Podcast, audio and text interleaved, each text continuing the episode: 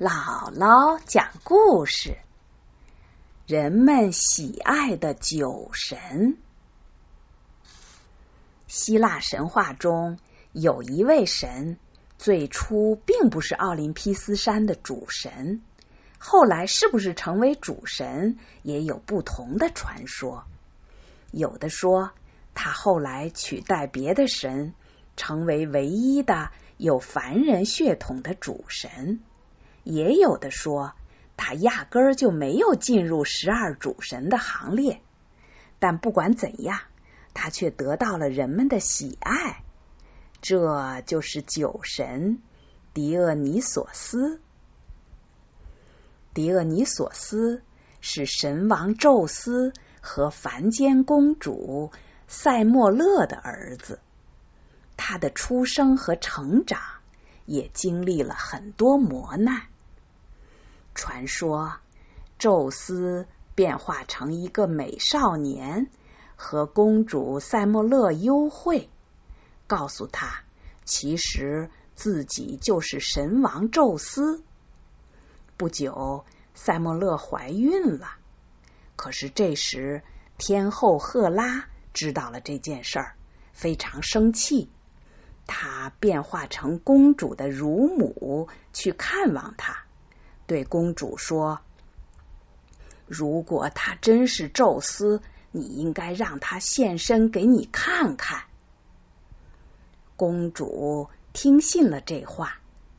当宙斯再来的时候，他先让宙斯发誓满足他一个要求，然后对宙斯说：“如果你真的爱我，就让我看看你的真身吧。”宙斯急忙捂住他的嘴，可是已经来不及了，话已经出口。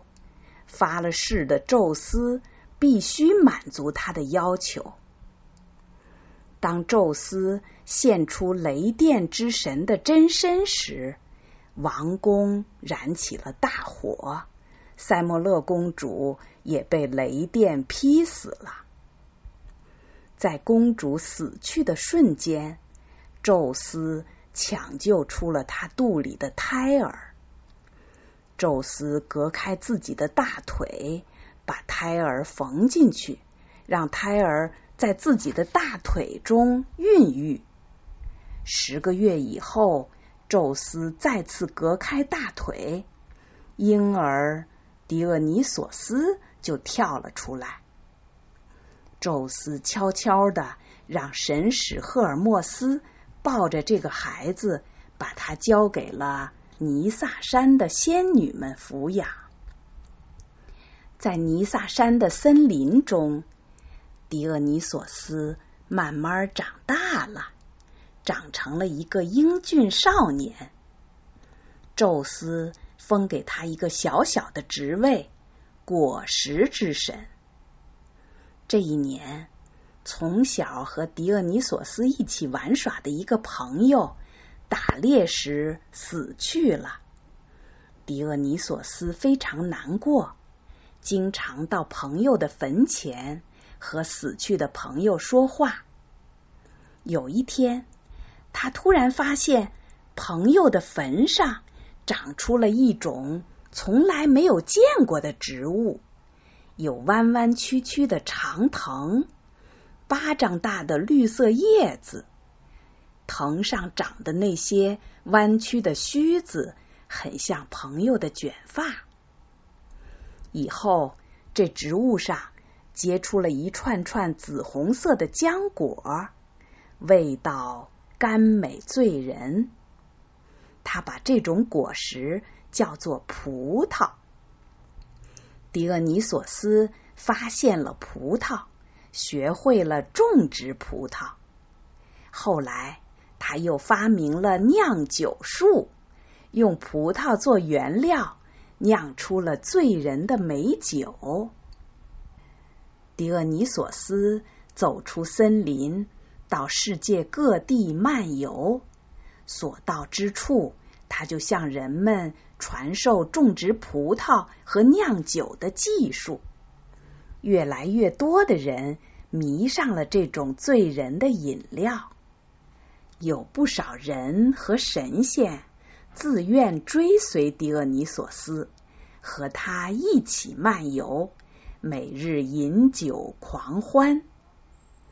据说他带着他的追随者们到了很多地方，甚至走到了遥远的印度。一路上战胜了当地那些想要抵制他的王公贵族，得到了一个又一个国家人民的崇拜。随着酿酒术的普及，他成了大名鼎鼎的酒神。狄俄尼索斯是个善恶分明的神，对恶人毫不留情，对善良的人却十分宽厚。有一次，他独自来到海边，一群海盗看到这个长相英俊、仪态高贵的青年，以为他是个王子，就把他抓住，带到船上，想用他。换一大笔赎金，在海盗船上，这伙强盗对狄俄尼索斯非常粗暴，随意侮辱、取笑他。只有一个叫阿克特斯的水手不忍心欺辱他，还不断的为他求情。突然，船在海里一动不动了，好像搁浅了一样。过了一会儿，浓绿的葡萄藤爬上了桅杆，葡萄叶把整个船帆变成了绿色，芳香的葡萄美酒在船上流淌。狄俄尼索斯身上的镣铐和绳索都自动脱落了，他神采奕奕的站在那里，手里握着。缠满了葡萄藤的神杖，周围伏着猛虎山豹，咆哮着向船长和其他水手逼过去。他们吓得纷纷跳海，变成了海豚。希腊人认为海豚长得很像人，就是因为他们都是海盗变的。船上。只有阿克特斯没有受到惩罚，酒神还让他做了自己的随从。随着狄俄尼索斯的名声越来越大，他也越来越怀念没有见过面的母亲。